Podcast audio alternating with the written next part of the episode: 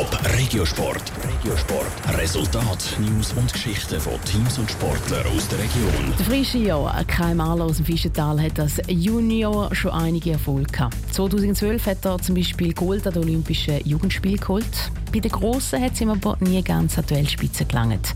Jetzt ist er 24 und hängt seinen Skischuh an Nagel. Warum für ihn jetzt genau der richtige Moment gekommen ist zum Aufhören? Im Beitrag von Niki Stettler zweifacher Sieger im Big Air Weltcup und Jugendolympiasieger in der Halfpipe. All das ist der 24-jährige Freeskier Kai Mahler. Trotz den Erfolg hat er sich entschieden, den Spitzensport aufzugeben.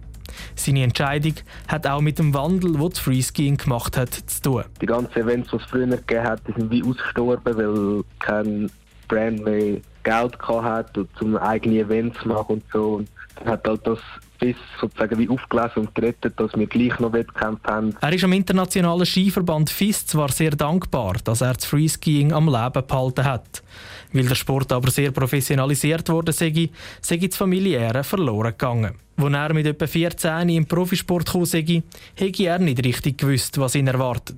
Seine plötzliche Prominenz hätte ihn ein bisschen überrollt. Wie jetzt zum Beispiel über Tag und Star über die Nacht berühmt wird, ist das für mich so ein bisschen so dass ist einfach so gesagt und dann bin ich da gestanden und so, so wie ich jetzt bin, das hat recht viel zu tun mit dem Skifahren. Der Kai Mahler hat sich dann aber gut in der Szene eingelebt. Der Entscheid zum Zurücktreten ist ihm darum nicht leicht gefallen.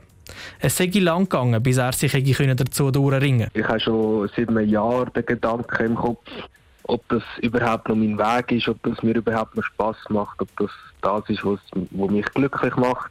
Es hat mich einfach beeinträchtigt beim Fahren. Ich konnte mich nicht mehr 100% konzentrieren auf den Sprung. Das ist eigentlich der Hauptgrund, warum ich dann entschlossen habe, dass ich das Ganze so ziehen lasse. Ganz vom Skifahren tut er sich aber nicht verabschieden. Er will seine Sprünge in Zukunft filmen und auf Social Media verbreiten.